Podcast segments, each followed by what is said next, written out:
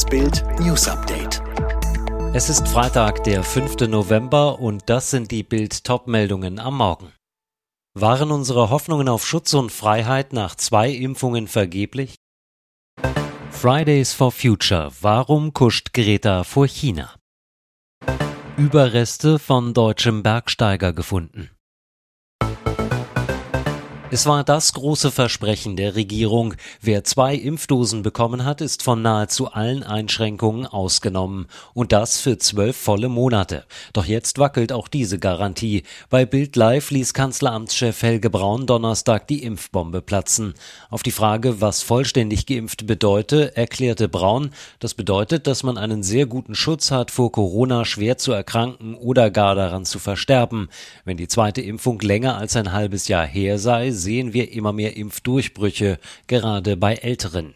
Deshalb sei die dritte Impfung nicht etwas, was man vielleicht machen sollte, sondern, so Braun, wenn man älter ist, sollte man unbedingt sich jetzt um die Boosterimpfung kümmern. Wird aus medizinischen Fakten jetzt auch bald Gesetz?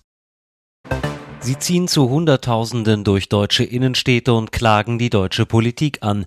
Doch warum zeigen sich die Klimaaktivisten von Fridays for Future nie vor den Vertretungen der Volksrepublik China, der größten Klimadreckschleuder der Welt?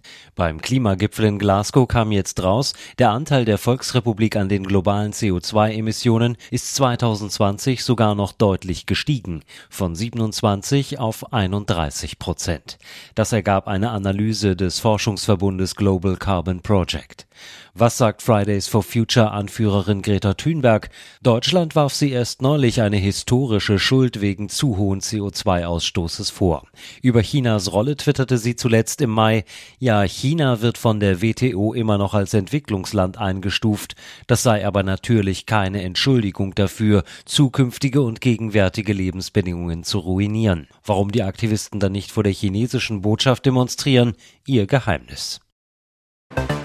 Seit 38 Jahren gab es keine Spur von ihm. Jetzt ist das Rätsel um das Verschwinden eines deutschen Bergwanderers in den Rocky Mountains gelöst. In dem Berggebiet im US-amerikanischen Colorado wurden Knochenreste gefunden, deren Analyse ergeben hat, dass sie dem damals 27-jährigen Rudi Moder zuzuordnen sind. Der Deutsche war im Februar 1983 zu einer mehrtägigen Skitour aufgebrochen.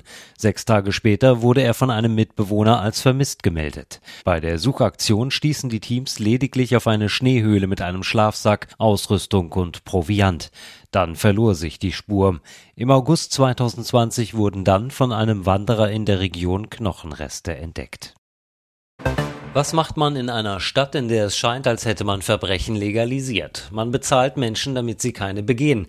Im Rampenlicht steht wieder mal San Francisco. In einem städtischen Pilotprogramm sollen künftig Einwohner bezahlt werden, damit sie sich gegenseitig nicht niederschießen. Das monatliche Salär dafür 300 Dollar. So funktioniert's. Ausgewählt werden zunächst zehn potenzielle Kriminelle, die durch die Überweisung überzeugt werden sollen, ihre Waffen niederzulegen. Bei der Auswahl der ersten Testpersonen soll die Wahrscheinlichkeit Wahrscheinlichkeit berücksichtigt werden, ob sie Schussattentate verüben oder selbst in einen Kugelhagel geraten könnten. Nach dem Erhalt des Geldes agieren die Individuen als Botschafter der öffentlichen Sicherheit. Die umstrittene Maßnahme wird bezahlt mit Steuergeldern und privaten Spenden. Eigentlich sind die Jurymitglieder von The Voice of Germany ja für Gesangscoaching zuständig. Am Donnerstag erteilte Sarah Connor allerdings eine ganz besondere Lektion. Es ging um Sex. Auslöser war der 20-jährige Julian Schmidt. Er wollte bei den Blind Auditions so richtig auftrumpfen mit einem Song von Juror Mark Forster. Für die Performance von Übermorgen erwartete sich Julian ein durchweg positives Feedback. Die Juryreaktionen blieben allerdings verhalten. Für Julian gab es keinen Buzzer. Sarah Connor fehlten die Emotionen. Sie ging ins Detail. Und die denken, so geht es und so geht es einfach nicht. Du musst zugucken und hingucken und berühren und dich wieder zurücknehmen. Ganz genau. Ein bisschen wie Liebe machen, weißt du, mal sanft, mal ein wenig stärker. So ein paar Variationen. Fast 40 Jahre haben sie sich Zeit gelassen. Die schwedische Kultband ABBA hat ihr neues Studioalbum veröffentlicht. Das erste seit 1981. Auf Voyage sind die bereits vorab veröffentlichten Lieder I Still Have Faith in You, Don't Shut Me Down und Just a Notion sowie sieben weitere Songs zu hören. Den Fans hat ABBA den bewährten Klang der 70er versprochen, der auch fast 40 Jahre später noch funktionieren soll. Für das Quartett aus dem hohen Norden ist es insgesamt das neunte Studioalbum seit The Visitors, das am 30. November 1981 erschienen war, kam nichts mehr.